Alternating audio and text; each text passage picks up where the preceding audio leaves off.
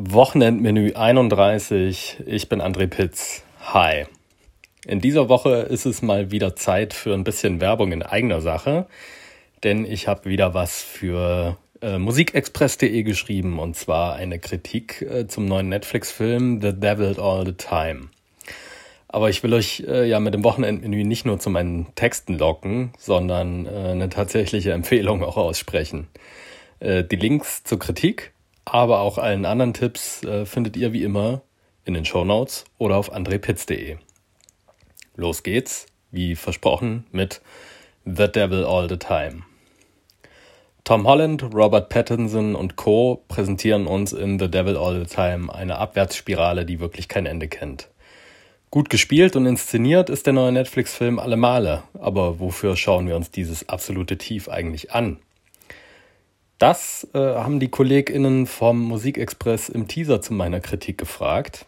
Und ganz ehrlich, ich weiß es auch nicht wirklich. Denn der Film interessiert sich überhaupt nicht für Ursache, sondern nur für Wirkung. Aber die haut dafür umso mehr rein.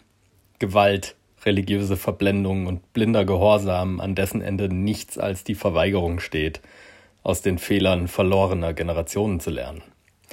Es ist ein Film, der sich vor allen Dingen wegen Atmosphäre und Schauspiel lohnt, ähm, jedoch dann zugegebenermaßen auf der Suche nach echtem Tiefgang gemieden werden sollte.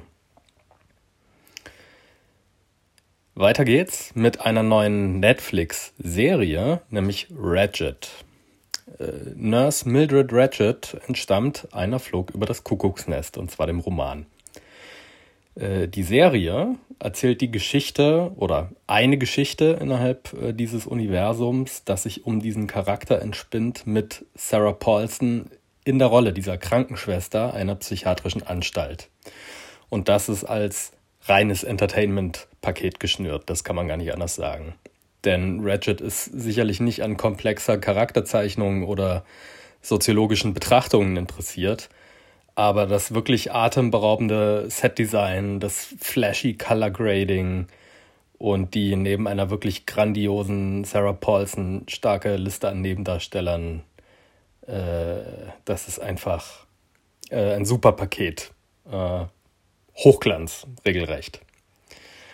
Und äh, zu guter Letzt etwas äh, Herzenswärme noch, und zwar äh, John was trying to contact aliens. Es ist eine Doku, eine Kurzdoku, die in 16 Minuten die Geschichte von John Shepard erzählt, der über Jahrzehnte hinweg Musik gen Weltraum funkte und Überraschung nie eine Antwort bekam.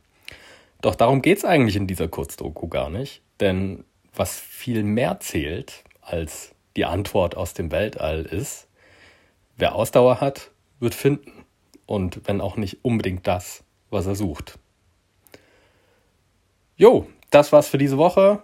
Klickt euch durch zu den Tipps, andrepitz.de in den Show Notes. Wir hören uns nächste Woche. Ciao.